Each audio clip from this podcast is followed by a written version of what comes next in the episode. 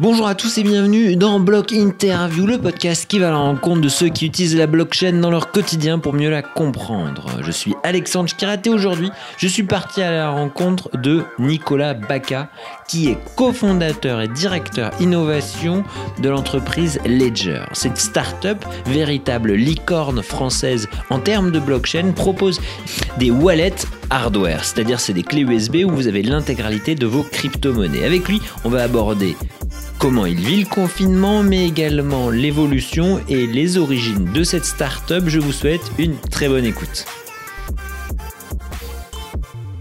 Avant d'attaquer la blockchain et les cryptos, alors comment se passe euh, déjà toi ton, ton, confinement Tout le monde va bien? C'est important Bah ouais, écoute, le confinement se passe super bien. Euh, voilà, j'ai envie de dire que bon, ça va pas vraiment me changer de mes habitudes parce que je suis un petit peu en mode, je suis un petit peu en mode télétravail depuis euh, une vingtaine d'années maintenant.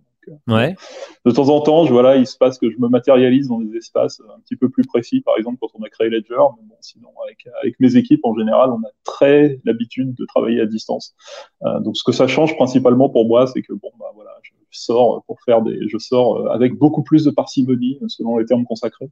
Euh, mais sinon, ça va pas changer grand chose au final. Donc, euh, donc ça, ça, se passe plutôt bien pour moi. Voilà. Et pour Ledger aussi, donc ce qui est aussi une très bonne nouvelle. Donc, il y avait une question que je, me, je, pose souvent dans mes interviews sur Block Interview, c'est euh, comment la première fois tu as rencontré euh, l'univers de la blockchain? Euh, et quel a été ton premier rapport avec justement soit les cryptos, soit même la technologie en elle-même? Bah, L'univers de la blockchain, alors pour, pour raconter un petit peu ça, j'ai découvert ça en fait mi-2012.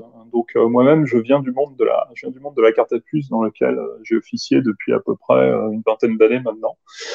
Euh, et puis, ben, on, je sortais d'un projet en fait où on était en train de travailler sur quelque chose d'un petit peu euh, plus sophistiqué que d'habitude, je dirais, en matière de carte à puce. Ce projet-là, ayant ayant capoté là, je me suis dit euh, bon, jusqu'à présent, j'ai pas mal travaillé sur le monde de la carte à puce et un de mes une de mes choses en fait qui m'intéressait le plus dans ce domaine-là, c'était de se dire, bah, on a un dispositif aujourd'hui qui permet de tenir des secrets. Euh, tout le monde a une carte à puce dans sa poche au final, parce que tout le monde a une carte de crédit, tout le monde a une carte SIM. Le gros problème, c'est que ce ne sont pas les secrets de la personne. Donc, euh, on a on a un dispositif physique aujourd'hui qui est bon en plus déjà, c'est un dispositif français, donc c'est cool, euh, qui a des propriétés très intéressantes en matière de sécurité. Alors bon, moi je suis je suis un peu passionné par la sécurité depuis très longtemps et la carte à puce, je trouve, a, a une propriété intéressante, c'est qu'elle répond à une question qui paraît être un paradoxe pour tout le monde, c'est-à-dire on dit toujours, bah, euh, quand on a euh, quand on a un accès physique à un ordinateur, euh, tout est mort. Quoi. Bon, même certaines personnes diraient un ordinateur déconnecté d'Internet ou déconnecté tout court, c'est l'ordinateur le plus sécurisé de la Terre. Ouais. mais en tout cas, quand on a un accès physique à un ordinateur, c'est complètement mort, on peut plus rien faire bah, la carte à puce euh, répond à ce problème, ce qui, est, très intéressant, puisque aujourd'hui, quand on a une carte à puce, la désosser, la disséquer pour réussir à lui faire extraire ses secrets, euh, ça demande euh, des compétences qui sont en général supérieures aux compétences d'un État, en tout cas pour un, intervalle de temps donné. donc, quand on voit ça, on se dit, bah, ça serait bien au final si on pouvait mettre les secrets des gens, si on pouvait mettre ses propres secrets dessus plutôt que les secrets de son opérateur ou de sa banque. Et donc, bah, suite à, cette, euh, à ce petit euh, échec, je dirais, qu'il y avait eu sur la société où j'étais consultant à l'époque, je me suis dit, bah, qu'est-ce que je peux faire maintenant et qu'est-ce qui euh, se prêterait bien au final à la conservation de secrets. Et donc là, je suis tombé sur Bitcoin et ça a fait tilt instantanément. Je me suis dit, bah, c'est, Bitcoin, c'est quand même une super idée pour plein de raisons bah, dont on pourra parler probablement un petit peu plus tard. Euh, mais au final, si on veut faire quelque chose, euh, si on veut que Bitcoin se développe, Bitcoin, c'est la première fois qu'on mettait euh, de la cryptographie dans les mains des gens, je me suis dit, il faut rendre ça simple. Il faut vraiment rendre la, consommation des clés, l'utilisation des clés super simple pour qu'il n'y ait pas de problème bah, à la fois de perte de clés, de vol et, tout ce qui s'ensuit. Euh, donc partant de là, ben, avec un, un, esprit un petit peu entrepreneurial, je me suis dit si on arrive à connecter ce qu'on fait dans les cartes à puce avec Bitcoin plus un petit peu de simplicité, ça peut être pas mal. Euh, donc c'est là où bon, ça, moi j'ai apporté... on était, ça c'était mi, ça c'était mi 2012. Euh, okay. J'étais dans une société que j'avais fondée. Euh, bah, j'ai fondé ma première société dans un peu dans le domaine de la carte à puce en 2004. Bon, voilà, ça, ça, fait un bout de temps. Euh, on va dire que c'était pas tout à fait aussi successful que Ledger, quoi. Bon, voilà. Mais, en tout cas, je, je, traînais pas mal, je faisais pas mal de consulting. Voilà, c'est un conseil, voilà, si, si vous vous ennuyez en carte à puce, faites du consulting, c'est bien. a toujours besoin. Euh, donc, bah, Ledger, en fait, ça s'est fait, voilà, donc on est, on est, je, je suis arrivé là, j'ai apporté avec mon équipe, de, avec, avec Olivier et Cédric à l'époque, on a, on a bossé un an, on a bossé à peu près un an tout seul pour réussir à, arriver à faire quelque chose techniquement, je dirais, qui ressemble à un premier hardware wallet. Alors, ça ressemblait pas du tout à ce qu'on a aujourd'hui. Hein, je dirais pour ceux qui connaissent, pour ceux qui connaissent pas vraiment, voilà, Ledger, c'est aujourd'hui on fait des devices pour protéger ses cryptos. Ça ressemblait un petit peu à ça. Donc, est-ce que je tourne dans le bon sens? Probablement Donc, grosso modo, c'est une carte à puce avec un écran et des boutons. Donc là, les boutons sont à l'envers. Bon, euh, et le but de bah, le, le, je dirais donc voilà, donc j'ai apporté la partie la partie technique de ça avec mon équipe à l'époque et Ledger en fait c'est une Ledger c'est un rendez-vous de trois entreprises qui se sont mis ensemble pour arriver à faire quelque chose. Donc d'un côté, côté, donc d'un côté tout ce que tu faisais sur les cartes. Ouais, voilà, d'un euh, côté tout ce que je faisais sur les cartes, Eric pour la partie euh, entrepreneuriale plus la création de la maison du Bitcoin euh, qui était déjà un, espace assez intéressant. Bon, on se demandait un petit peu ce qui ce qui allait se passer là-bas. On s'est on s'est tous rencontrés dans un hackathon à l'ouverture. Hein, c'était assez voilà, ça c'est c'est tombé un petit peu comme ça. Et Joël, qui avait une société euh, qui s'appelle Chronocoin, qui avait fait en fait les premières livraisons, de, premières livraisons de Bitcoin en mode physique, euh, enfin réellement physique. Il a envoyé des clés USB avec des Bitcoins.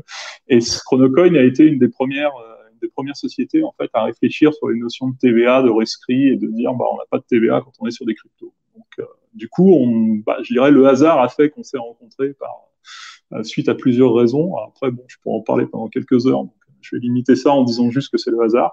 Et puis, bah, on, ça a bien collé. On s'est dit, on peut se mettre ensemble pour faire quelque chose qui tourne. Et puis, au départ, déjà, bon, fusionner trois boîtes pour créer une startup, c'est un petit peu bizarre, mais c'est ce qu'on a fait. Donc, euh, au départ, on était une petite vingtaine. Et puis, bon, bah, progressivement, les, les cryptos euh, ayant, ayant suivi le cours qu'elles ont suivi entre, 2000, euh, entre 2015 et 2017, on est arrivé, on est arrivé à 200. Voilà. Ok, donc ça, du coup, j'ai un petit peu, du coup, j'ai un petit peu prolongé euh, la réponse par rapport à ta question, mais il y avait une réponse à ta question dedans, et puis plus aussi, donc c'est cool.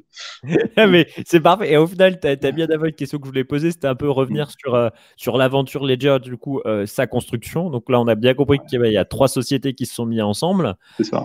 et le, premier objectif que vous êtes fixé, ça a été quoi? Ça a été de de garantir la sécurité, puisque quand même, si on regarde 2017, ce qui s'est passé, il y a eu beaucoup, euh, déjà beaucoup de gens euh, qui connaissaient pas forcément les cryptos, qui se sont mis à en acheter, à investir dedans. C'était un peu euh, le grand moment de la maison du Bitcoin qui est aujourd'hui devenu CoinHouse. et du coup, ça a été quoi les, les, premiers enjeux que vous avez, vous avez, enfin, bah, euh, on s'est vraiment, on s'est vraiment lancé là-dedans pour la, pour en fait simplifier la vie des utilisateurs. Donc ouais, la, sécurité c'est une partie du jeu, mais surtout on a eu besoin de grouper des compétences assez rapidement en interface utilisateur et puis en réflexion autour de ce que l'utilisateur peut attendre, si tu veux, pour avoir quelque chose qui soit, bah, qui soit utilisable. Parce que la première version de ce qu'on avait fait avec mes équipes, euh, c'était sécurisé, mais c'était pas vraiment utilisable. Donc, on s'est dit bon finalement ce serait peut-être bien d'avoir d'avoir l'un et l'autre donc je dirais ces challenges là ça a vraiment été les, les challenges de, comment on peut faire pour avoir quelque chose, quelque chose qui soit simple à utiliser. C'est vraiment le gros challenge qu'on a eu, bah, en plus évidemment de la croissance euh, complètement, euh, complètement folle de la société et ce qui s'est passé en 2017. Quoi. Ce qu'il faut voir par rapport à une startup, euh, là je parlais du confinement en se disant, en, en disant ça se passe plutôt bien pour moi, mais on est une, une startup qui est quand même assez complexe, hein, puisqu'on a des, on a des compétences très diverses, à la fois en, hardware, en software. On a de la production, on a une usine à Vierzon, et bon, bah, tout de suite, tu vois, c'est pour l'usine de, pour l'usine de Vierzon, c'est moins, c'est moins sympa, le confinement. Euh, mais on a des équipes qui arrivent à, des équipes qui arrivent vraiment à assurer euh, tout en matière de prod et de livraison. Et donc, bah, aujourd'hui, tout le monde est en, pratiquement tout le monde est en télétravail, justement, sauf ceux qui doivent toujours faire tourner l'outil, et ça a été, euh, voilà, ça a été un sacré challenge. J'ai envie de dire que bah, arriver à, faire monter comme ça une startup en puissance où on a du soft, du hardware et qui est euh, international depuis le premier jour, puisqu'au final, bah, on vend des solutions pour protéger les cryptos. Donc, euh, donc bah, tout de suite, on a été, euh, je pense que la première, première vente qu'on a fait quand on a commencé à lancer en, 2015, on a dû vendre dans une quarantaine de pays sur les, sur les, premières, sur les premiers jours de commande. Donc bon, bah, voilà, après, euh, bah, tu déroules tous les problèmes hein, qui viennent avec ça. Problème de comment tu fais pour shipper, comment tu fais pour shipper au meilleur prix. Euh, tiens, ce serait bien de payer des taxes. Enfin, bon, voilà, tous, les, problèmes classiques qui peuvent arriver quand tu es une, une société qui part de zéro, qui se retrouve à, à commercialiser dans 170 pays en, en, assez peu de temps. Quoi. Donc, euh, ouais, mais c'est fun. Voilà. Mais Et du coup, alors moi, j'avais, euh, disons que j'avais entendu des trucs et que je voulais poser comme question, euh, comme quoi, euh, j'imagine qu'il y a plein de gens qui ont essayé de les hacker ces cartes, ces, ouais, clés. Ouais, ouais. Bah justement, c'est ça qui est, c'est ça qui est vraiment passionnant, je trouve, c'est que bon, moi, je viens du monde de la sécurité classique, enfin, carte à puce, passeport, carte SIM, etc., etc. Et j'ai envie de dire que ça ronronne, ça ronronne quand même vachement, parce qu'on n'a pas vraiment de, on n'a pas vraiment de gens qui essaient de casser des trucs, parce que tout le monde sait que quand tu casses une carte SIM ou quand tu casses une carte bancaire, bah au final, l'opérateur va arriver, va couper le, va couper le sifflet, la banque va tout de suite couper le truc. Enfin, c'est pas super intéressant. Euh, ce qui est bien avec les, avec les crypto-monnaies, euh, là, tout de suite, hein, je me place d'un point de vue de la sécurité, parce que d'un point de vue euh, expérience utilisateur, des fois, ça rend les choses un petit peu plus complexes. C'est que c'est un bug, c'est un bug bounty géant. Un bug bounty géant, c'est, c'est-à-dire qu'on peut trouver un bug et on gagne de l'argent. Et là, bah, ce qui est bien, c'est qu'on gagne l'argent instantanément, parce qu'en fait, l'argent qu'on gagne, c'est ce qu'on a réussi à casser. Du coup, euh, je considère que les crypto-monnaies, hein, même si, euh, tu si, demain les crypto-monnaies explosent, il reste plus rien, etc., etc., je trouve que c'est un magnifique, euh, un magnifique test par le feu d'un énorme nombre de techniques qui peuvent être à la fois ben, techniques, économiques, etc., etc. Et là, en l'occurrence de cryptographie, c'est que dès que tu travailles justement sur de la crypto-monnaie, tout le monde essaye de péter ce que tu fais. Donc c'est super intéressant parce que voilà, par rapport à des par rapport à des, à industries qui ronronnent. Euh, là, au moins, on est arrivé, nous, ben, on a décidé que on a, vu tout de suite hein, qu'on allait être attaqué puisqu'on s'est dit, bah, c'est ce qui se passe. Donc, euh, au lieu d'aller à, la guerre avec des pistolets à bouchon, comme c'est voilà, à la mode de dire qu'on est en guerre en ce moment, euh, bah, nous, on est arrivé tranquillement avec un tank. Donc, en l'occurrence, la carte on s'est dit, bah, ouais, les, gouvernements, les banques, les opérateurs utilisent ça. Bah, on a envie de mettre ces outils dans les mains des gens. On a envie de dire maintenant, pouvez avoir les outils que le gouvernement utilise. La différence, c'est que ça va être vos secrets, vos applications. Donc, tout de suite, ouais, bah, on sait qu'il y a plein de gens qui essaient de les casser et on sait qu'on arrive avec, bah, les meilleurs outils pour, en tout cas, quand on se fait casser, parce que ça arrive, hein, on limite, on voit qu'on arrive à limiter la casse. Et aujourd'hui, on n'a pas on n'a pas, je dirais, de hacks qui ont été faits, qui ont remis en cause vraiment toute la, toute la sécurité du système. Par toute la sécurité, du, la sécurité du système, je veux dire, euh, ce qui est super important pour un système de sécurité, c'est à partir du moment où il est cassé, ou en tout cas une partie est cassée, c'est de limiter l'ampleur de ce qui va être cassé. ouais, c'est les répercussions. quoi. Voilà. Le plus critique étant de dire aujourd'hui un système peut être euh, dit comme étant complètement cassé si on peut euh, bah, reflasher en fait n'importe quel software dessus, si on peut faire en sorte qu'on ne puisse jamais euh, se rendre compte de ce qui s'est passé au moment où il a été cassé, ou en tout cas qu'on ne puisse plus jamais revenir en arrière. Et ça, la carte à puce nous donne des outils pour résister à ça. Parce que déjà, la carte à puce permet, comme je disais, de stocker des secrets. Donc nous, quelque part, on a des secrets usines qui permettent de vérifier que le device est un device authentique, euh, ce qui est super utile. Euh, ces secrets usines, on peut les mettre dans des zones protégées, puisqu'on sait que la carte à puce, justement, nous permet aussi de faire ça. Du coup, on peut construire des tranches d'isolation autour de nos différentes applications. Donc si quelque chose aujourd'hui, on va dire, si quelqu'un arrive à casser une application, bah, il va ensuite, on, on, ajoute encore une couche d'isolation sur toutes les applications en elles-mêmes, puisqu'aujourd'hui, on a construit un OS multi-applicatif, tiré de ce qui se faisait sur la carte à puce, voilà, pareil, euh, mais fait de façon un petit peu plus ouverte pour que les utilisateurs puissent charger leurs propres applis. Donc, imaginons, on casse une appli. Aujourd'hui, quand on casse une appli, déjà, casser les autres applis, c'est très, très compliqué. en mmh. général, bon, j'ai envie de dire, si quelqu'un arrive à casser euh, Banano, il va pouvoir voler des Bananos. Donc, c'est bien, mais c'est Bon, voilà quoi. Euh, donc, imaginons ça. Ensuite, si quelqu'un est vraiment encore plus fort et arrive à, attaquer, je dirais, la couche, la couche noyau de la chose, ben, il va pouvoir potentiellement récupérer une clé, euh, mais il va pas pouvoir, en tout cas, transformer le device en quelque chose qui est complètement corrompu et en quelque chose qui pourra voler les données de l'utilisateur plus tard. C'est-à-dire que si on détecte un hack, on peut lancer une mise à jour du firmware et on apporte les garanties les plus fortes possibles, comme quoi cette mise à jour du firmware euh, se débarrassera du hack et du coup bah, restaurera le, enfin, on retrouvera l'intégrité du produit. Et ça, c'est vraiment quelque chose qui n'est possible. À, c'est possible de faire ça en fait uniquement si on a le hardware qui le permet, parce que ça en pure soft, c'est, complètement impossible. en fait, voilà, on, se retrouve, on se retrouve avec un problème qui est assez, euh, qui est assez voilà. Bah, complexe à résoudre, hein, comme on peut le savoir sur un PC, c'est quand on a un PC qui est complètement vérolé, comment on le fait pour le remettre à l'état normal?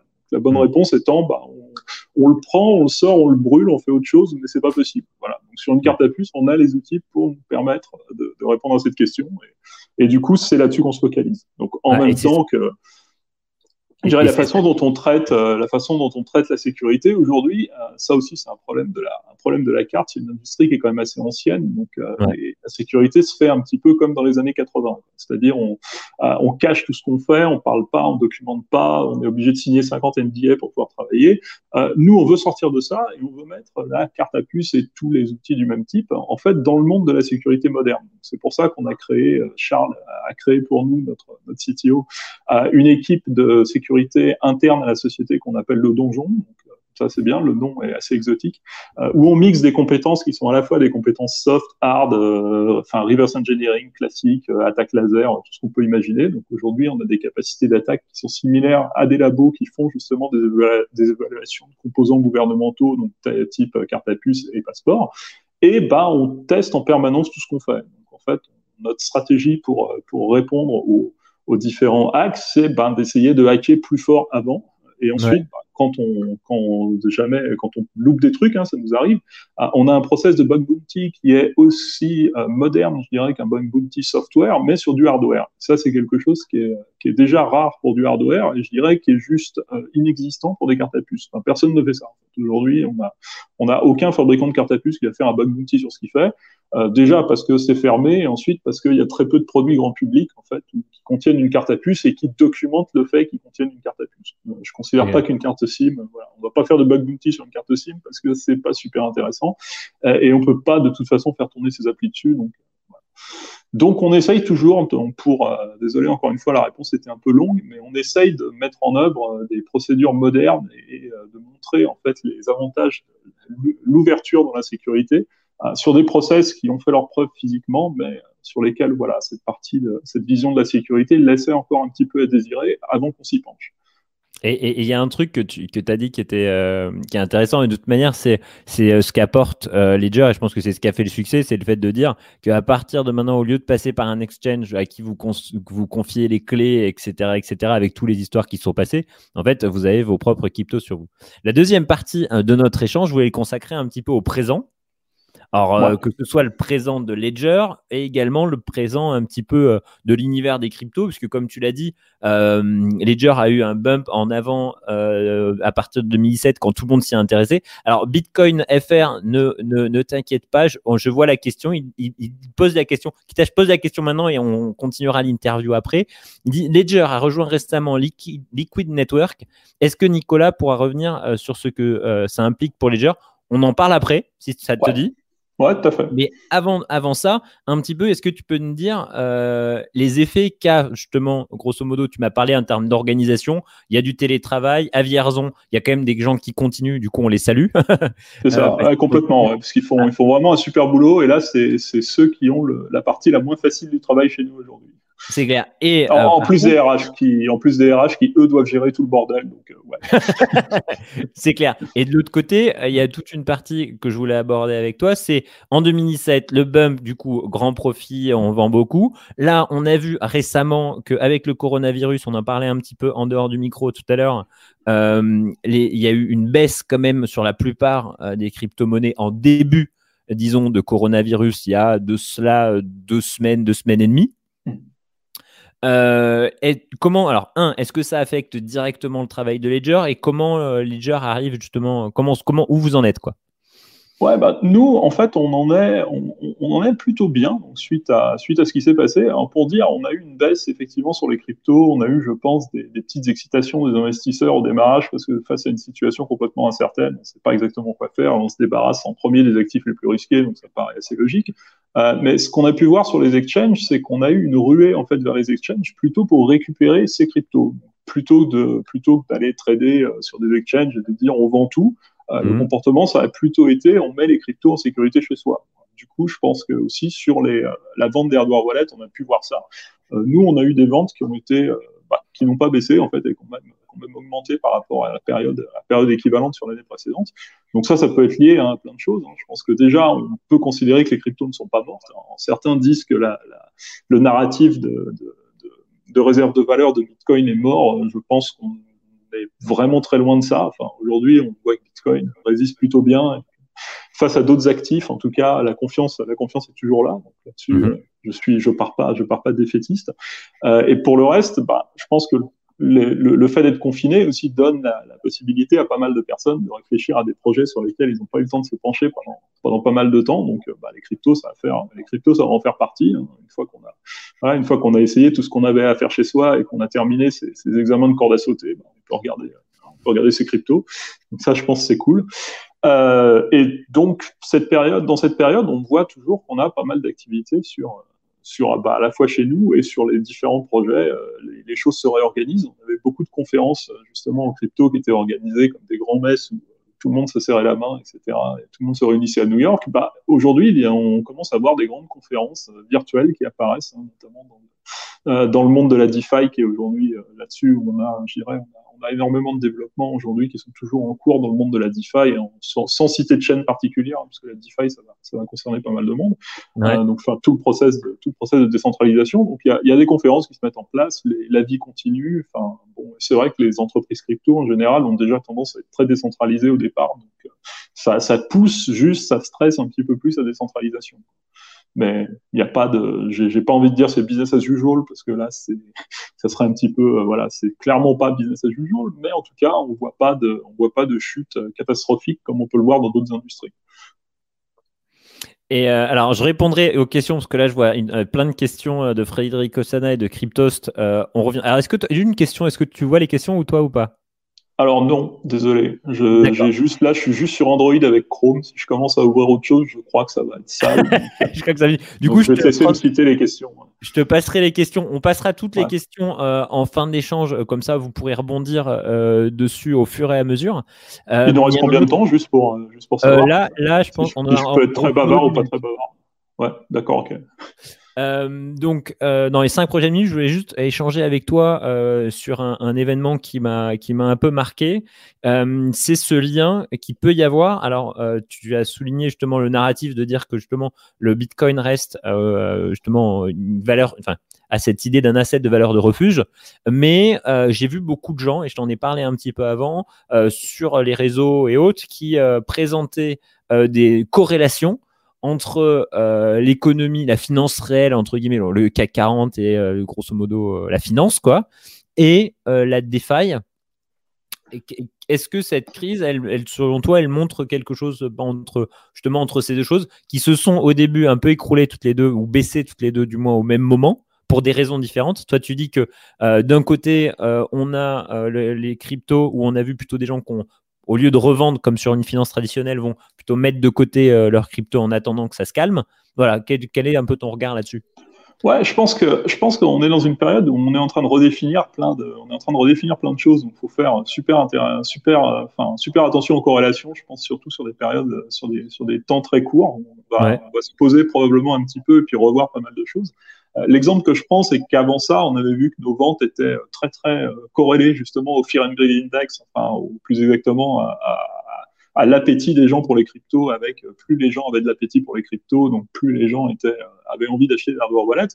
Là aujourd'hui, on est dans une position du Fear and Greed Index complètement dégueulasse parce que bah, forcément euh, tout le monde tout le monde se dit ah on veut plus de crypto, on veut plus de crypto. En tout cas, les indicateurs pointent sur des choses qui sont complètement euh, pointent sur des choses qui sont bah, potentiellement fausses quand on constate aujourd'hui. Enfin, notre corrélation là a disparu.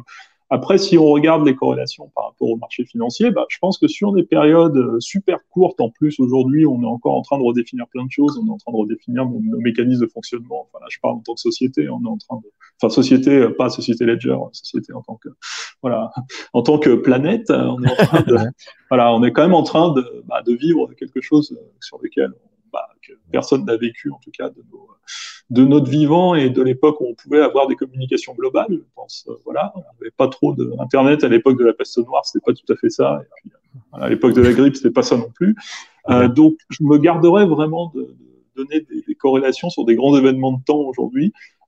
Après, au niveau de la DeFi, je pense à un point intéressant quand même, c'est que à partir du moment où ça devient beaucoup moins intéressant d'avoir des dollars en banque, parce qu'aujourd'hui, avec les, politiques d'émission monétaire qu'on commence à avoir, on va probablement aller sur des taux d'intérêt qui sont bien inférieurs par rapport, par rapport, enfin, sur le dollar.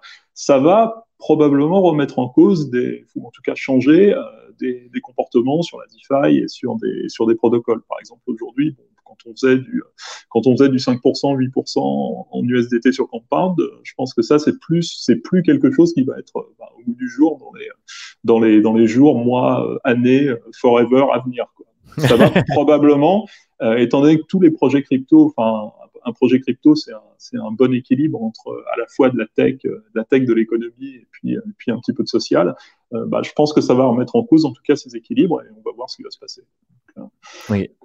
Et, tu peux pas, et pareil, justement, justement, justement ce côté attractif, euh, tu parlais des compounds, ce côté attractif, tu penses pas que justement, euh, il peut avoir un effet déceptif et faire part, des gens qui vont partir justement en se disant ça, mais de manière, ils auront non, je pense qu'il va y avoir, non, je pense qu'il va y avoir des créations de, je pense qu'il va y avoir des créations de nouveaux modèles. Enfin, aujourd'hui, je pense que déjà quelqu'un qui a mis son argent là-dedans, quand même, bon, enfin, j'espère pour, j'espère pour eux qu'ils ont bien compris que c'était pas un livret A, quoi. Enfin, c'était quand même un protocole qui était un petit peu, voilà. Sous ça, c'est des protocoles qui sont en train d'être écrits. Hein. On a pu voir ce qui s'est passé avec les flash loans, typiquement. Mm. Des fois, on a des effets de bord, on comprend pas exactement ce qui se passe, mais bon, on essaye et puis, on essaye et puis on regarde. Euh, bah, je pense qu'il va y avoir des, il va probablement y avoir des nouveaux, des nouvelles choses qui vont arriver, ouais. De toute façon, à des, dans des temps, en des temps, je dirais, assez troublés, euh, aujourd'hui, c'est une partie de la finance qui peut innover le plus rapidement. Donc, euh, donc et s'adapter ouais, et s'adapter, voilà. Du coup, donc, bah, personnellement, je suis optimiste. Ceci n'est pas, ceci n'est pas un conseil d'investissement. D'accord. Alors là, justement, on est, à, on est à 30 minutes. Euh, les cinq dernières sont consacrées justement aux différentes questions. Alors, je remonte. Euh, la première question, c'est Bitcoin euh, France qui dit Ledger a rejoint récemment Liquid Network. Est-ce que Nicolas euh, pourrait revenir sur ce que ça implique pour Ledger? Alors, est-ce que tu peux nous expliquer ce que c'est Liquid Network? Et euh, nous, nous présenter un peu ouais, alors très très très rapidement, Liquid c'est un layer de, de second, euh, c'est un, un, layer de second niveau, on va dire par rapport à Bitcoin qui va tourner sur une chaîne euh, intermédiaire et qui permet d'accélérer les échanges. Alors je disais par rapport à Bitcoin, c'est pas directement lié à Bitcoin, mais c'est très proche. Donc le code c'est essentiellement du code de Bitcoin avec un petit peu plus de mesures de, un petit peu plus de mesures de confidentialité et d'adresse privée ajoutées sur Bitcoin qui est opéré aujourd'hui par un consortium privé.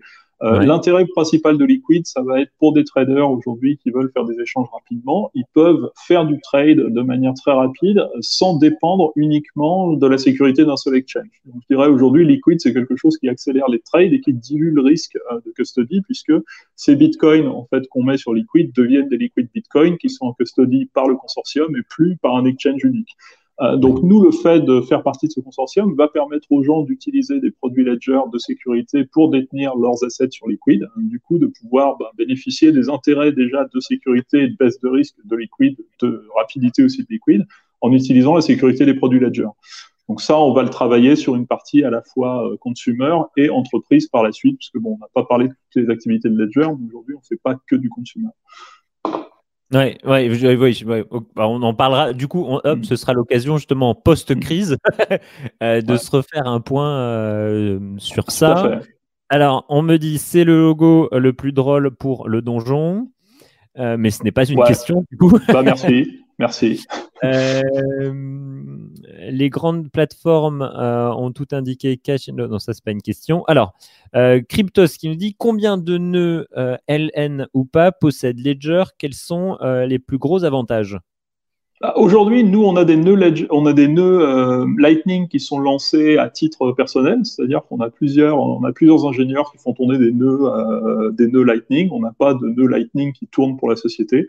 Euh, après, c'est quelque chose sur lequel on expérimente aujourd'hui pour voir justement bah, quel type de service on pourra monter par-dessus. Nous, on est intéressé pour sécuriser du Lightning à la fois pour des nœuds que les utilisateurs pourraient avoir chez eux ou pour des portefeuilles ou pour aussi des sociétés qui pourraient du coup faire tourner des nœuds Lightning, euh, bah, puisqu'il va y avoir un business de hosting qui va se, qui va se créer autour de Lightning. Euh, moi, les intérêts que je vois, en plus de permettre de faire des transactions, euh, bon, là très rapidement, et pour le compte d'avoir un second layer qui est directement intégré sur Bitcoin par rapport à Liquid. Bon, après, si on commence à discuter euh, Lightning versus Liquid, ça va durer un certain temps. Euh, on va dire que vu d'avion, c'est la même chose. Quand on rentre dans le détail, ça n'a aucun rapport. Voilà, c'est comme ça, tout le monde est bien renseigné. Voilà. voilà. Donc, euh, moi, ce qui m'intéresse vraiment dans, dans Lightning, c'est de comprendre justement, bah, de voir quels sont toutes les toutes les petits euh, tracas techniques, je dirais, qu'on pourrait résoudre pour rendre l'expérience Lightning la plus intéressante possible, enfin la plus rapide possible et la plus correcte sécuritairement possible. Parce qu'il y a énormément de petites choses sur lesquelles il faut faire attention sur Lightning, notamment au niveau des timeouts, au niveau de la gestion, au niveau du transfert de, de fonds qu'on met ensuite qu'on réserve dans Lightning et avant de pouvoir vraiment transacter. Euh, donc, ce qui m'intéresse, c'est de rendre ces expériences plus fluides, euh, puisqu'aujourd'hui, je pense qu'on a, on a plein de solutions qui vont pouvoir arriver sur Lightning, qui vont dépasser le paiement. Enfin, notamment, on a pas mal de, on voit pas mal d'API aujourd'hui, notamment pour des jeux qui pourraient tourner sur Lightning, puisque bah, l'intérêt, c'est de pouvoir faire des transferts de manière instantanée. Euh, donc, je regarde tout ça avec pas mal d'attention, mais j'ai envie de dire que c'est techniquement, c'est toujours extrêmement complexe aujourd'hui. Ok, hop, il reste deux dernières questions. Euh, alors, je pense que si je fais ça, vous la voyez. Oui, tout à fait, je la vois.